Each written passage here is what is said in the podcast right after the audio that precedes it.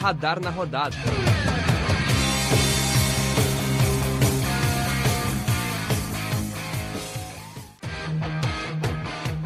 Muito bom dia, boa tarde, boa noite. Está começando mais um Radar na Rodada podcast. Eu sou Gabriel Cantini, estudante de Publicidade e Propaganda da UFSM. Comigo aqui hoje eu tenho meu colega e parceiro de radar esportivo, Luca. Luca, como é que tá? Tudo bem? E aí, Gabriel, e aí a todos os nossos ouvintes que estão nos acompanhando em mais um episódio do nosso podcast. Tudo certo, cara. Esse final de semana foi bem agitado para a dupla Grenal. Teve o, a disputa do Gauchão, a final entre o Grêmio e o Inter, onde o Grêmio se saiu campeão e, e consecutivamente tetracampeão gaúcho. É um feito que o, que o time tricolor não, não alcançava desde 1988. Então a gente vai ter bastante coisa para falar desse jogo, a gente vai ter coisa para falar também dos jogos de meio de semana e do final de semana, já que o Brasileirão 2021 começa no sábado. Muito bem, Luca. E Boa, já falando um pouquinho do Grenal, é um jogo que passa por tantos assuntos, pelo menos falando do lado do Inter, a gente pode puxar por tantos lados, então é um jogo que rende muita discussão. E vamos começar logo já falando do jogo da, do final de semana, de, do Grenal da final. Luca, começa aí dando um, um pitaquinho inicial, o que, que tu achou do jogo, dá uma linha do tempo para nós e uma breve análise que a gente vai discutindo ao longo do, da conversa. Cara, o primeiro tempo foi, foi, um, foi uma partida muito estuda, estudiosa dos, dos dois times, digamos assim, porque nenhum parecia que estava afim de se arriscar para fazer o primeiro gol. Uh, isso foi acontecer depois dos 35 minutos do primeiro tempo, então é, era um, era um, no começo até esse tempo que eu citei, era um Inter que tinha posse de bola, mas era mas tinha uma posse de bola muito lenta, não conseguia agredir o Grêmio, que estava com uma marcação bem fechada e só estava esperando algum contra-ataque, que foi o que aconteceu no primeiro gol do, do Ferreirinho, aos, bem no finalzinho do primeiro tempo. Mas o, o, o primeiro tempo, na minha visão, foi ruim para as duas equipes. Poucas chances criadas, o Inter com uma posse de bola muito lenta, sem criação no meio de campo. Para mim, esse, esse, esse estilo tático que o Miguel implantou no Inter ainda vai demorar muito para dar certo, porque falta peças que principais que dariam liga para esse, esse esquema tático, né? E o Grêmio, ele, como ele estava na vantagem, ele estava esperando o, o, erro do Inter. E foi o que aconteceu no, nos últimos minutos. Já no segundo tempo, o Grêmio recuou bastante, ainda estava na mesma proposta, mas o Inter atacava mais, conseguia dar mais perigo ao gol do Breno. Até o Breno fez boas defesas no segundo tempo e depois que o, que o, que o Inter tomou o gol, o, o Grêmio teve mais algumas chances, desperdiçado pelo Ferreirinha, pelo Léo Pereira, mas na minha visão foi, foi, um, foi um jogo onde o Grêmio se defendeu muito e perdeu oportunidades pro perdeu oportunidades na cara do gol com, com Ferreirinha. E o jogo do Inter foi um jogo que ele demorou para conseguir agredir de fato e passar perigo para o gol do Breno. E não parecia que ele estava atrás do, atrás do placar, precisando ganhar de dois gols de diferença para ser campeão direto. Então, essa, essa foi a tendência que eu vi, que eu vi no jogo. Um Grêmio muito atrás, conseguindo se defender bem, apesar de uma boa, uma boa consolidação defensiva, e estava esperando o, algum contra-ataque efetivo né, para fazer o gol no Inter. E já o Inter demorou para acordar, e quando acordou, o Grêmio se fechou ainda mais, colocou o Cacildo no lugar do Matheus Henrique, e o Inter não conseguiu uh, fazer o segundo gol para levar a decisão para os pênaltis. Para mim, essa foi a tônica do jogo. Olha, eu concordo em muitos pontos contigo. Acho que a gente viu o mesmo jogo, que é bom, né? É, eu faria que o primeiro tempo teve metade de domínio do Grêmio. Não era um domínio muito propositivo, mas eles estavam controlando muito melhor o jogo. Enquanto Isso com, com, a, com a posse de bola, né? Tu, Sim. tá falando. Não dava Sim. nenhuma chance pro Inter, o Inter não tava conseguindo fazer muita coisa. Mas eu vi que a partir da segunda metade do primeiro tempo, o time do Inter pareceu entrar um pouco mais no jogo. E aí, se a gente for falar numa linha do tempo, eu acho que não dá pra deixar de citar o lance que mudou o jogo, que foi a expulsão do Yuri Alberto e do Rafinha. Até já te perguntei o que tu achou da decisão do árbitro, o que, que tu achou que dava pra ter feito, qual é a tua visão lance aí? Cara, eu acho que a decisão do árbitro foi correta de dar o vermelho. Ali o jogo já estava indo para um lado muito tenso e se o se o, se o Voaden tivesse dado apenas amarelo, tanto para o Rafinha, tanto para o Roberto, o jogo ia sair do controle, sair da mão, sair das do Voaden, né? Então ele, ele fez aquilo tanto para controlar, porque senão, de fato, o Grenal ia virar mais ou menos possivelmente o que foi na Libertadores, né? Então, o, o Voaden foi certíssimo, foi rigoroso, o Rafinha e o William Alberto já estavam desde o começo do jogo se provocando, trocando palavras, trocando uh, empurrões, até o Rafinha fez, fez, uma falta que o Voaden não deu, uh, no William Alberto deu uma boca da área, que não, não foi visto pelo Voaden, né? Mas de todo jeito, então, eles já estavam se provocando e aconteceu, aconteceu. Os dois foram expulsos. Para mim, na minha visão, o, a falta do Alberto prejudicou mais o Inter do que a falta do que a, do que a expulsão do Rafinha para o Grêmio, porque atualmente, na minha opinião, o Alberto é o melhor jogador do, do Internacional, do time colorado. Então fez falta sim o, o pro, pro restante da partida e se o Inter quisesse uh, ser campeão gaúcho. Concordo contigo também, eu acho que são coisas separadas. Primeiro, é, o Voaden talvez deveria ter sido chamado pelo VAR para revisar aquele lance ali. Foi um enrosco onde o Rafinha dá meio que um tapa na nuca do Yuri Alberto. Só que nesse segundo lance, onde ele acaba por expulsar os dois, foi uma opção para realmente amenizar um pouco o jogo e acalmar a situação. Só que também é, o Inter perdeu muito mais com o Yuri Alberto, realmente, como tu falou. E outra questão é que o jogo acabou ficando mais aberto, né? O campo com mais espaço, com o Grêmio já saindo em contra-ataque e o Inter precisando se defender e ainda mais preocupado porque o, o, o jogo estava dando mais espaço para o Grêmio, acho que ficou, ficou, ficou um pouco complicado, ficou uma situação é, mais propícia para o Grêmio marcar, justamente como o Grêmio marcou, né, naquele finalzinho ali do primeiro tempo. Uma coisa que muita muita gente da torcida reclamou foi o fato do, do juiz estender o jogo por mais 40 segundos, né? Deixou o, o Grêmio dar o, dar o sprint ali, dar um último ataque depois do tempo regulamentar e dos acréscimos terem acabado, já ficou um pouco estranho. Mas enfim, é, falando um pouquinho ainda de parte mais tática, eu acho que algo que realmente chamou atenção ontem foi como o time entrou em campo, né? Porque em vez de três atacantes na frente, o Inter entrou ali com o Nonato e o Edenilson no meio campo, lado a lado, o Palácios na frente dele, ali, deles ali como quase que um meio armador, e o Galhardo e o Yuri na frente. Então, Palácio centralizado para mim rendeu muito mais. Eu gostei muito da participação dele jogando ali por aquele, por aquele espaço do campo. Para mim fez a melhor partida dele. O que, que tu achou do desempenho do Palácios ontem? Eu acho ele fraco. Eu acho que o não, o que ele demonstrou até hoje, eu, eu acho, eu, estou achando, na minha, na minha, opinião, atualmente, que ele não rendeu tudo que ele, que ele pode render. Agora ele foi convocado para a seleção chilena, talvez o Miguel Ramírez possa assistir ao, o jogo da, da seleção do Chile e ver onde o, o Palácio joga, né? Porque lá na seleção do Chile ele tem um, ele tem um rendimento melhor. E Cara, para mim é um, é um jogador, assim, ó, que, que é titular no Inter, mais por falta de competitividade no esquema tático do, do Miguel Ramírez. Porque é, é, é um jogador que se encaixa onde o, o, o Miguel Ramírez propõe para ele, só que ele não, não, não, vem, não vem fazendo grandes exibições do, do futebol dele. Ele, se, se, eu não me engano, ele não fez nenhum gol ainda pelo Inter, já fez? Nada, nada, ainda não. Zero.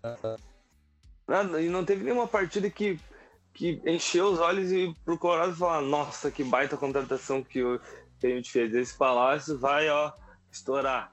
Vai ser um baita jogador pro, pro Inter. Um baita reforço. Não, aparentemente até agora está sendo só, uma, só um nome promissor que pode que pode render mais para frente quando ele possivelmente se adaptar no, no esquema tático se adaptar uh, propriamente dito no, no, time do Inter.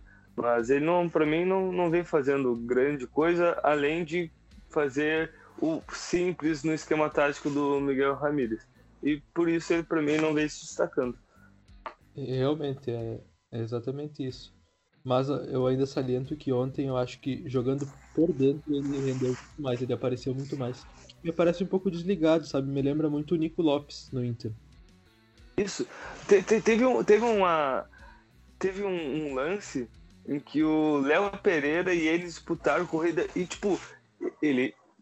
Pra mim, ele é jovem, um, devia ser um jogador rápido, e o Léo Pereira saiu atrás foi, foi a bola que o Léo Pereira colocou na trave do, do Marcelo Lomba. Sim, segundo tempo.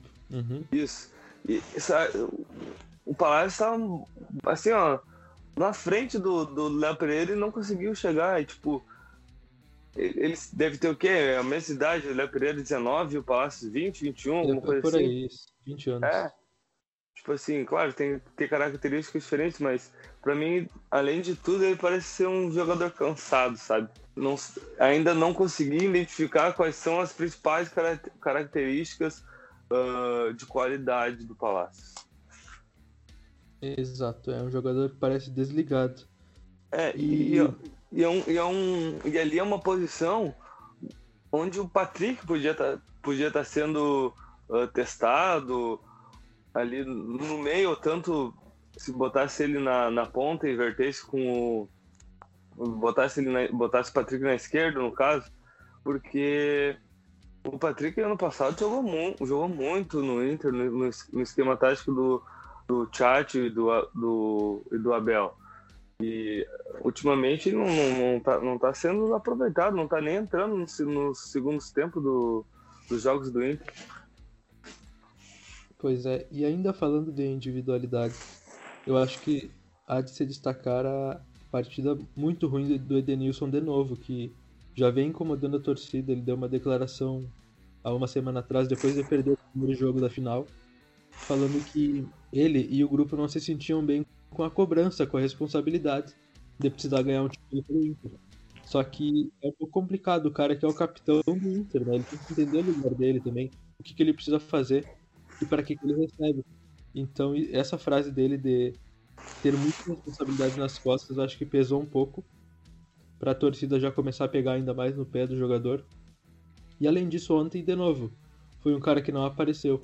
Ao contrário do Nonato, que veio me agradando muito já alguns jogos, é um jogador que eu criticava muito e que agora eu tenho visto com outros olhos. No segundo tempo, ontem ele entrou com botando o pé em algumas divididas que eu não via outros jogadores do Inter botando antes. Então, eu destacaria o Nonato, inclusive, para possivelmente assumir a posição do Edenilson, caso, caso o treinador queira colocar um do, desses nossos medalhões no banco, ou ainda mais, caso o Edenilson seja vendido. Acho que o Nonato seria a primeira opção já para assumir esse lugar no meio-campo.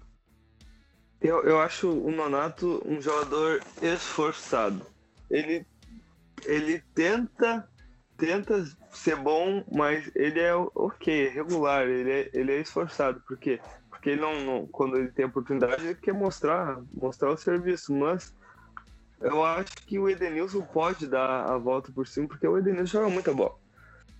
O Edenilson é um dos melhores jogadores do, do, do Inter no meio de campo. Se a gente for ver por posição mesmo, tá? Isso é meio de campo para mim. No Inter tá sendo aproveitado como meio de campo, mas a posição dele é atacante, ponto. Então, no meio de campo, para mim, o, o Edenilson é o melhor, o jogador que o Inter tem no elenco. Então, ele, ele, assumiu, um, ele assumiu um papel de, de capitão e dar essa entrevista que tu, que tu citou.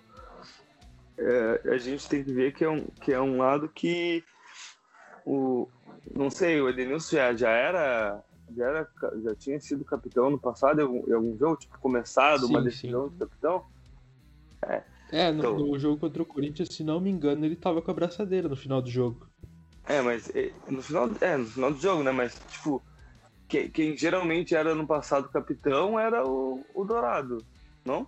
O Dourado e? Sim, é, mescla entre esses dois. Dourado, Cuesta e Edenilson. São os três que Mas quem, quem, quem, quem, aparece mais ainda é o, é o, é o Dourado Cuesta, né? O estava no banco, o Dourado tava pipocou, né? Porque ele fala que uh, o, o, Inter tem medo quando joga o Granal, ele mesmo disse na, na entrevista uh, pós-jogo do, do Granal no meio, no meio do galchão. E vendo todo esse retrospecto, mostra que o Inter precisa de um cara com mais culhão dentro do, dentro do elenco. Uh, até teve um, não uma campanha, mas um, um coro de, do nome do Felipe Melo para uma possível contratação do, do Inter, né? Porque o Felipe Melo é um jogador que se entrega dentro de campo, para mim é sim bom tecnicamente, tem uma boa marcação, tem um bom passe e principalmente ele se torna um líder dentro de campo. Até se quando ele chega recentemente no time, talvez não, não desempenhe esse papel, mas dentro de campo é o cara que está sempre cobrando, é o cara que está sempre vibrando. Uh, é, é uma boa ideia que eu não, não vejo sendo viável como a contratação do Internacional. Para mim é um jogador muito caro pro, e, porque o Inter já né? contratou. Não, não, não por idade, eu acho que ele rende bastante ainda no, no cenário brasileiro, mas nas contratações que o, que, o, que o Inter trouxe, eu acho que não vejo espaço financeiro por uma contratação do peso do Felipe Melo. Mas é um problema que o Inter tem e que talvez o Tyson possa, possa justamente chamar essa responsabilidade de se tornar um, um líder. Porque Ido, ele já é considerado pelos colorados.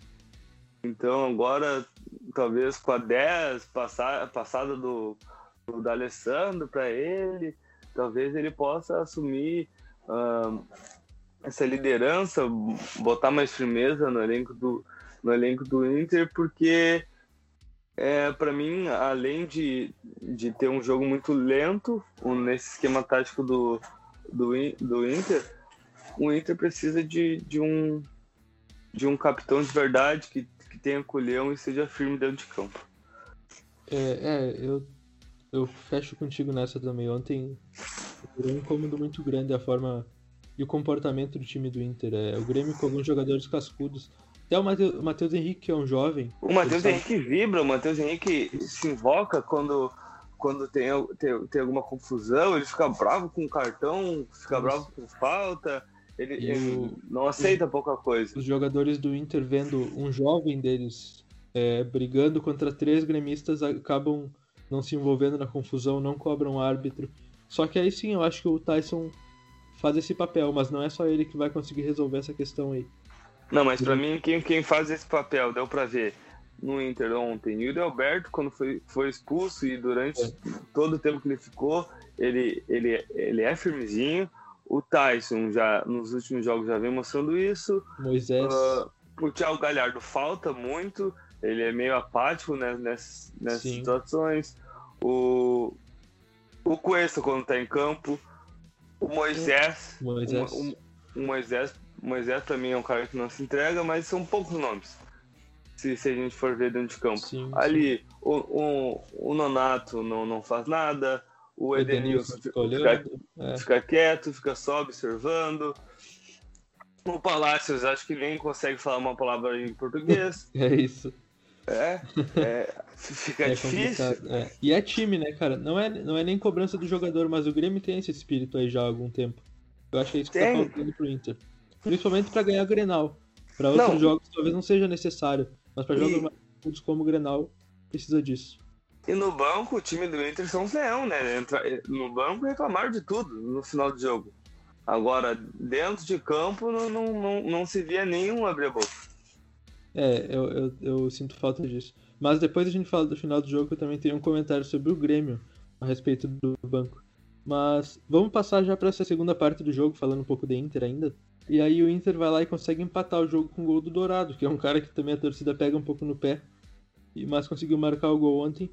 E aí eu acho que até esse momento o Inter não parecia estar tá querendo ganhar o jogo, não parecia que era o Inter que buscava o resultado. Mas depois do gol acendeu um pouco a chama. Daí eu vi os jogadores com um pouquinho mais de vontade. Aí vem uma outra coisa interessante da gente analisar do jogo, que foi o Ramires tirar os dois laterais e usar três zagueiros, né? Com o Dourado, o Zé Gabriel e o Pedro Henrique. Pedro Henrique, Só, Lucas é, Ribeiro. Lucas Zé Gabriel, Ribeiro, Ribeiro e Rodrigo Dourado. só me esclarece uma coisa, quais foram as substituições do Inter? Eu não vou lembrar lembra? de todas, mas eu sei que o Rodinei e o Moisés saíram. O Palácio saiu. Palácios. O Edenilson saiu. E, E o o Nonato Edenilson. saiu. No Nato. Hum. Foram essas É. sim. Ah, na, na última substituição, o, o Ramires botou dois, dois jovens, né? Da, Botou.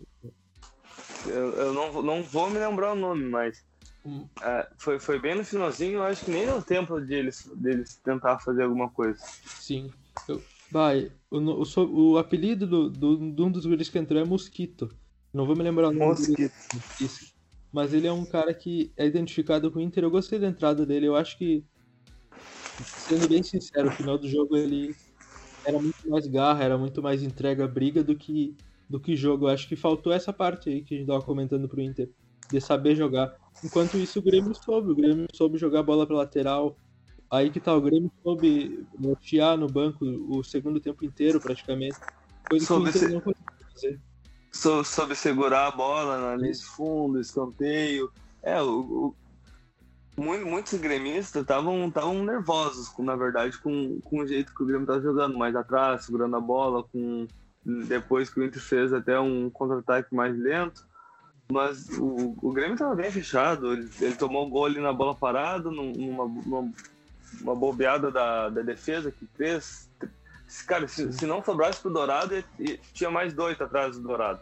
Ali, se, se o cara for ver o replay do lance, tinha três passando na nas costas e só o Juan ac- a- acompanhando ali esses três jogadores do, do Inter, mas a, a bola passou por cima do, do Juan. E esses três estavam livres lá, lá no fundo e o, e o Dourado conseguiu, conseguiu cabecear bem a bola para dentro do gol do Breno. Mas o, o Inter teve outras chances, outras chances sim, até muito por conta de bobeada, até do, da saída de bola do Grêmio, que é uma coisa que até pelo lado esquerdo o Grêmio não estava conseguindo sair ah, jogando direito, porque o Diogo Barbosa não. Uma partida típica dele, ele estava errando muitos passes, muitos lances, muito erro de marcação, tropeçava. ah, Não achei ele bem no jogo. resbalava, é, ele não, não teve assim aquela aquele jogo não brilhante, mas aquele jogo que ele sempre consegue ir bem, que ele sempre faz o trabalho dele direitinho, ele não, ele, ele errou na marcação, ele errou em passe, errou em saída de jogo e teve umas duas chances, quase ser o gol do Inter. Mas tirando isso ali, depois da, depois da expulsão do Rafinha, só voltando um pouquinho atrás para da defesa do Grêmio, depois da expulsão do Rafinha, o, o, o técnico Thiago Nunes tirou o Maicon, que era um jogador de, de criação, de condução de bola, de um, de um passe qualificado, para colocar o Wanderson, justamente para fechar essa linha de quatro, fechar essa linha de quatro atrás. Alguns outros comentaristas diziam que ele podia ter só colocado o, o Thiago Santos na, na lateral para improvisar, que já estava no finalzinho do, do primeiro tempo, e pensar direito no, na, de- depois do intervalo mas é, era, um, era um Grêmio que tinha que saber se defender ali atrás, que precisava de um bom passe, de um bom cruzamento no num contra-ataque, porque o Thiago Santos não ia conseguir correr no contra-ataque, de conseguir apoiar e depois voltar até mesmo porque ele é um jogador de marcação, mas ele, ele não é um jogador tão rápido, né? E o, o Wanderson ele consegue fazer, consegue fazer isso. Então só dando os, os elogios de novo para a defesa do, do Grêmio e dando destaque para o Jeromel, porque o Jeromel, apesar de sempre estar ali quietinho, ele sempre faz uma baita partida. Ontem, ontem ele foi muito bem de novo, é, é, é o que os gremistas esperam né, do, do Jeromel. E uh, só, só falando um pouco da, da surpresa que eu tive, hoje, se não me engano foi hoje, é, hoje saiu a, a seleção GZH do Gauchão. E, que, e quem estava na, na seleção da, da Gaúcha, do Gauchão, do, como zagueiro do, do Grêmio, não foi o Jeromel, foi o Juan, que ontem teve uma partida ok, conseguiu, de, conseguiu defender bem, mas não, não fez nada assim de extraordinário. Mas de, desde que começou a jogar ali no Gauchão desse ano, ele vem se destacando e é um jogador que, na minha visão, não vai ficar muito tempo no Grêmio logo, vai ser vendido para a Europa. Mas a gente tem que aproveitar bastante quando ainda tem o Guri, ele e o Rodrigues para ajudar na zaga quando o Jeromel e o Kahneman não estão em condições. Eu acho que é um, um elogio que ele ganha que é bem válido, porque por mais que o Jeromel tenha sido talvez o protagonista da, da, defesa no jogo, esse garoto ele surgiu bem. E se a gente fizer um contraste com os próprios jogadores do Inter, que é, atuam no, como zagueiros da base, não são confiáveis e despertam um ódio no torcedor. Então, se a gente for comparar, é lógico que é muito válido que seja destacado, porque é um guri jovem, muito seguro. Então, é, e, também e, tá indo embora. E se a gente for falar de torcida, o Juan é identificado com a torcida do, do, do Grêmio, ele posta, ele posta uh, coisas no Twitter assim, para provocar a torcida do Inter, uh, posta, posta fotos, sei lá, com, com alguma legenda que provoque, assim. Ele tá sempre ali tá, e a torcida tá sempre apoiando, e isso é muito bom para quem tá começando a carreira. E a gente não vê isso do lado do, do Inter, né? Com, com os jovens zagueiros do Inter. Então, Sim. tanto o Rodrigues quanto, quanto o Juan tem uma identificação muito forte com a torcida gremista e é, e é esse apoio que, para mim, o, os, os guris que aí estão subindo tanto no Inter quanto no Grêmio precisam. Mas para esse apoio acontecer, tem que ter uh, uma entrega satisfatória dentro do campo, porque senão, se só, só se quiserem só ser elogiados, não, não vai adiantar se não jogarem bem, né? Então é uma coisa que o, é um caminho muito legal e construtivo que o, tanto o Juan quanto o Rodrigues vem, com, vem com, se consolidando na, na parte defensiva do, do Grêmio. É isso. E para fechar, pelo lado do Inter, pelo menos o assunto Grenal, eu acho que a gente não pode achar e colocar grandes culpados. É, foi um jogo, mas um jogo mais um Grenal, é claro, mais um campeonato perdido. Mas é um time que tem transição, com um treinador novo, com uma direção nova. Então, se a gente vai culpar, não dá para jogar a culpa só em cima da direção do treinador ou dos jogadores. Vamos dividir essa culpa. Acho que assim fica bom. É um time que vai, vai mudar muitas peças ainda, que pode acabar uma hora ou outra tirando esses jogadores que estão cansando a torcida. Então, Edenilson, Rodrigo Dourado, Marcelo Lomba, que a gente não falou, mas o gol que ele toma foi, era um, um chute para mim muito defensável. Então, entendo a volta do Patrick, a chegada do, do Tyson para jogar com esse time nos campeonatos brasileiro e Copa do Brasil também. A gente tem alguns outros nomes, como Felipe Jonathan, que é o lateral esquerdo do Santos, está sendo especulado aí, seria um acréscimo bem grande na lateral esquerda. O Inter ainda busca um zagueiro, que é uma peça muito fundamental, além de um volante para fazer sombra ou até assumir a titularidade no lugar do Dourado. Então é um time que ainda vai mudar muito e tende a entender mais o estilo de jogo, tende a ficar mais entrosado, entender mais a forma de jogar. Então, nem tanto céu, nem tanto inferno. Eu acho que falta sim sangue, mas vamos dar mais tempo, vamos esperar tudo acontecer. Até porque já perdeu, não adianta trocar agora e tudo acontecer de novo e a gente ficar nesse ciclo aí. Sem que os culpados que, na minha opinião, são os jogadores que não pegam nos momentos mais decisivos acabem ficando e enquanto isso a gente acaba mudando o treinador embora. Então isso para mim é um problema bem grande. E aí eu quero perguntar agora, já vou primeiro dar o meu destaque é, da partida do, do Grêmio, que para mim foi o Ferreirinha, um cara que ainda é um guri, não é tão jovem quanto algumas outras promessas, mas é um jogador ainda jovem e que entende, que sabe jogar no Grêmio, que entendeu o que, que é o clássico. Ele foi o melhor jogador da partida ontem decisivo, né? É, antes, antes de falar do Verinha, eu, que, eu queria fechar com, com o teu comentário do Inter, que eu tenho dois pontos para falar sobre uh, o esquema tático do Ramires. Com o Tyson, né, que vamos pensar assim, que vai ser o jogador que vai jogar o resto da temporada como titular do Inter, que não pode jogar ontem porque não estava inscrito no Galchão, mas vamos falar do esquema tático com o Tyson, porque que é o que vai seguir assim até o final da temporada. O, o esquema do o esquema tático do Ramírez é muito estático. É muito estático porque a, saída de bola é com dourado e não é uma coisa que, que ali atrás se parece muito com o que o Chacho uh, proporcionava aos jogadores. Mas a diferença do Chacho pro Ramírez é porque abria os, os dois zagueiros e o, e o, o volante, o primeiro volante, eh, entrava ali no meio deles para receber a bola. E só que os alas, os, os, laterais que eram usados como alas, eles ficavam espetados lá, puxando a marcação do time adversário e abrindo o meio de campo para uma, uma chegada de Edenilson ou Patrick, que jogava ali até ano passado no esquema tático do, do, do Eduardo Cudê. Mas, em contrapartida, do Ramírez abre os dois zagueiros, não tanto igual, igual abria do, do Chacho, e o, o Dourado vai ali para receber no meio deles.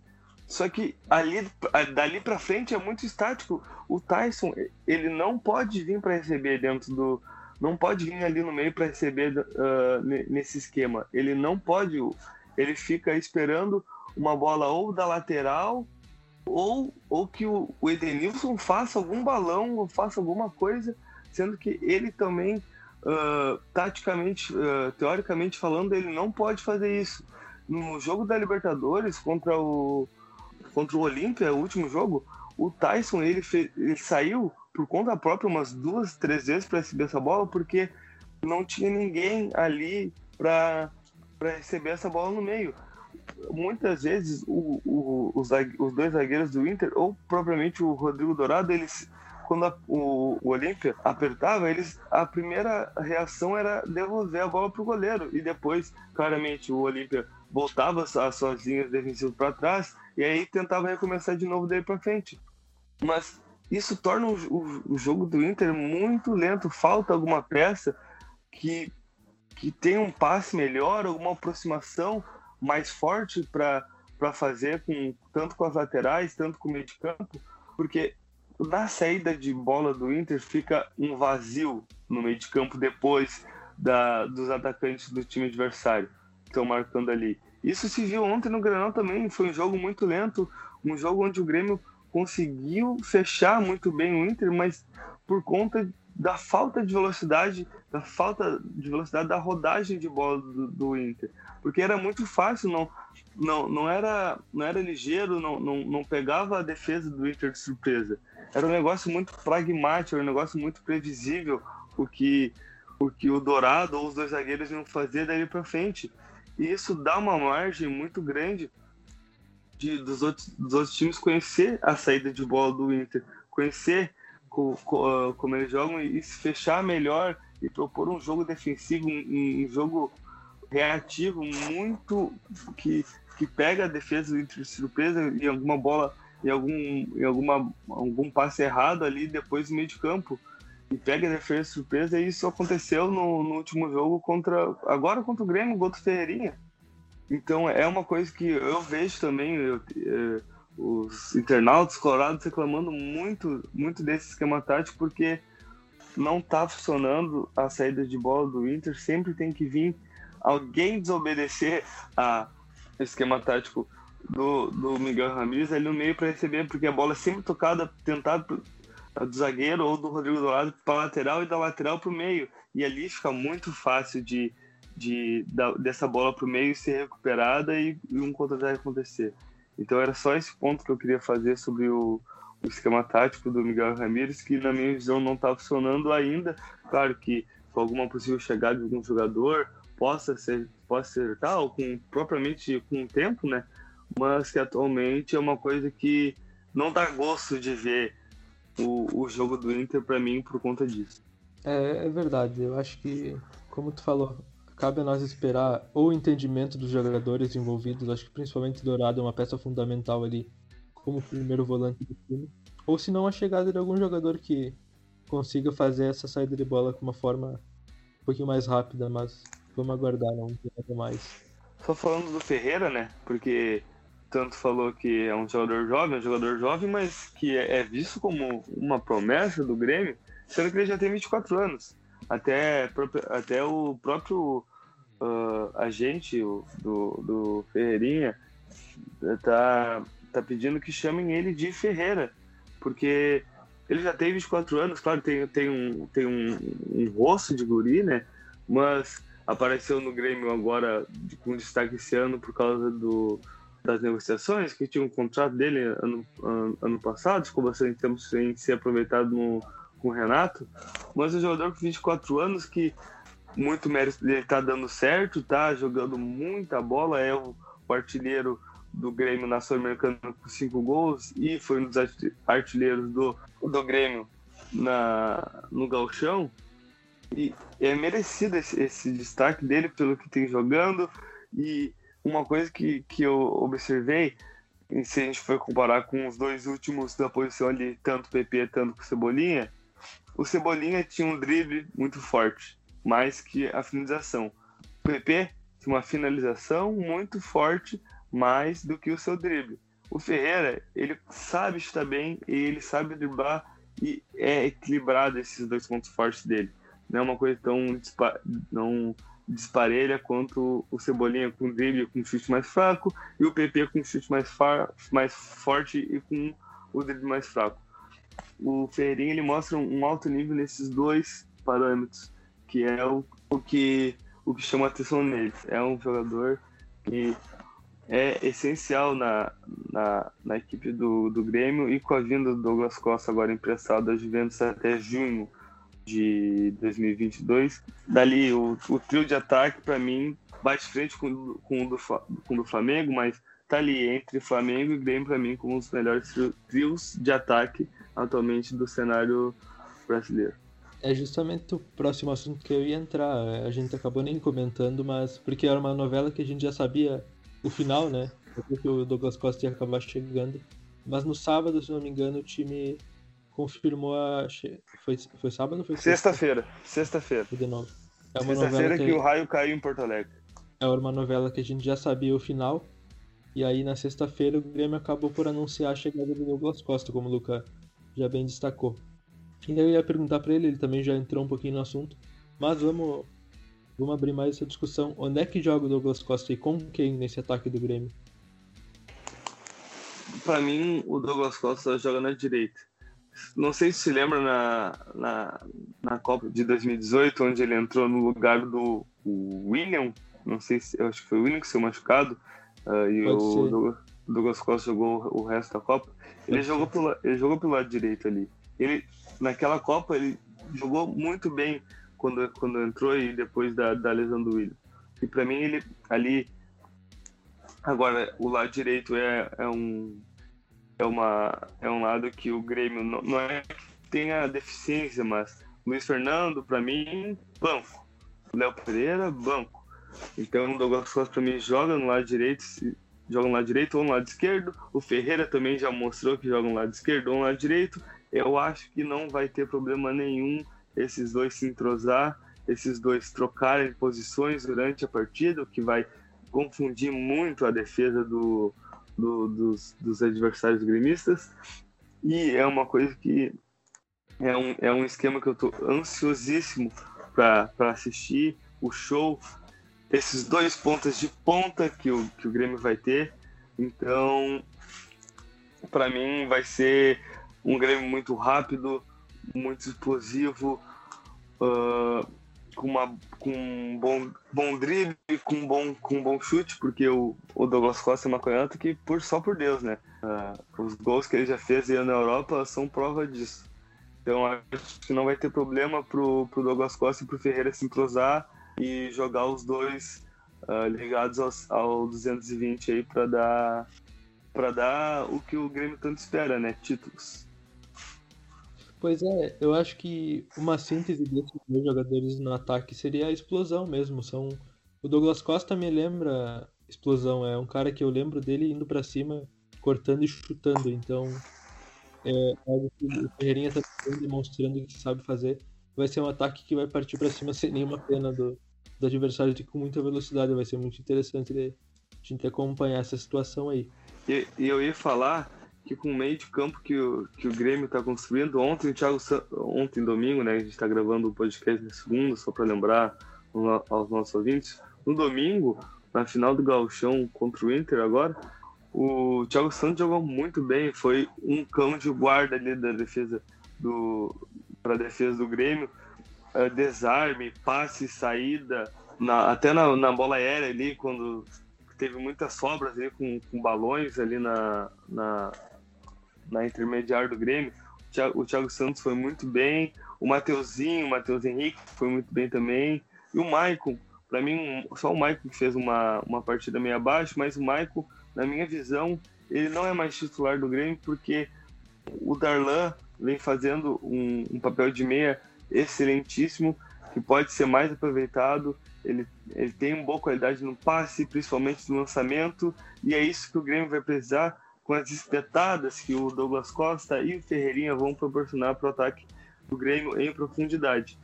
E o Diego Souza ali nem se fala, né? Dentro da área, artilheiro nata aí, desde, desde ano passado, quando, quando veio para o Grêmio. Então, é, para mim, essa vai ser a síntese, a tônica que, que, o, que o Grêmio vai jogar. E a defesa, para mim, já está bem consolidada.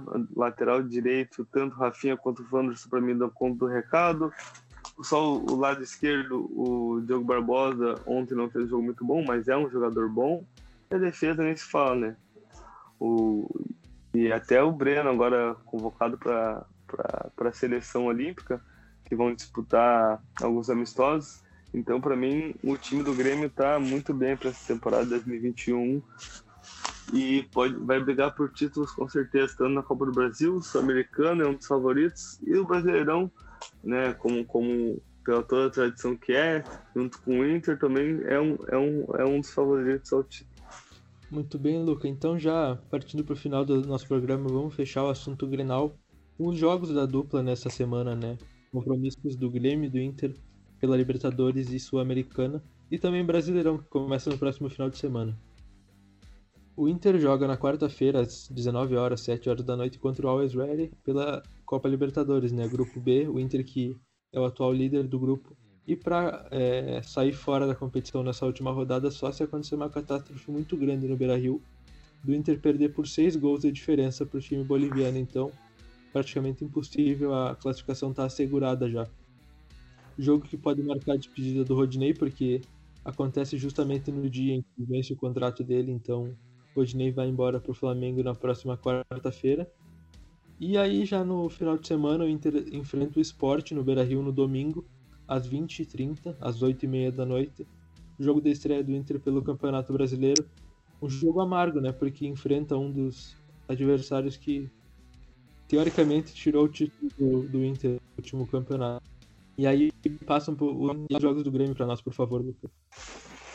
Claro, uh, o Grêmio enfrenta o Laequidar no, na quinta-feira, dia 27 do 5, às 9h30 da noite. Jogo lá em mando do Laequidar, no Metropolitano de Techo. O Grêmio que no primeiro jogo contra a, a, o Laequidad ganhou de 2 a 1 na Arena e na Sul-Americana, né, que, é, que é a competição onde o Grêmio vai jogar contra o Laequidad, já já está confirmadíssimo para a próxima fase. O último jogo, eu acho que até esse próximo jogo contra contra o Laequidad vai ser jogado pelos garotos, basicamente os reservas, né, do do time do Grêmio, como foi contra o Aragua na última rodada porque o Grêmio tem cinco jogos, cinco vitórias com 15 pontos. É o time que mais tem pontos, com maior aproveitamento na primeira nessa fase de grupo da competição e já está classificado, né? Não, não, não tem como ser ultrapassado por nenhum outro dos seus adversários no grupo H. E já no Brasileirão, o Grêmio joga domingo contra a, a equipe do, do Ceará, lá no Castelão, às 4 horas da tarde. É, é, eu, eu acho que justamente o, o, o, o Thiago Nunes vai querer poupar o, o os jogadores ah, contra o Equidade justamente para ter um bom começo no, no Brasileirão.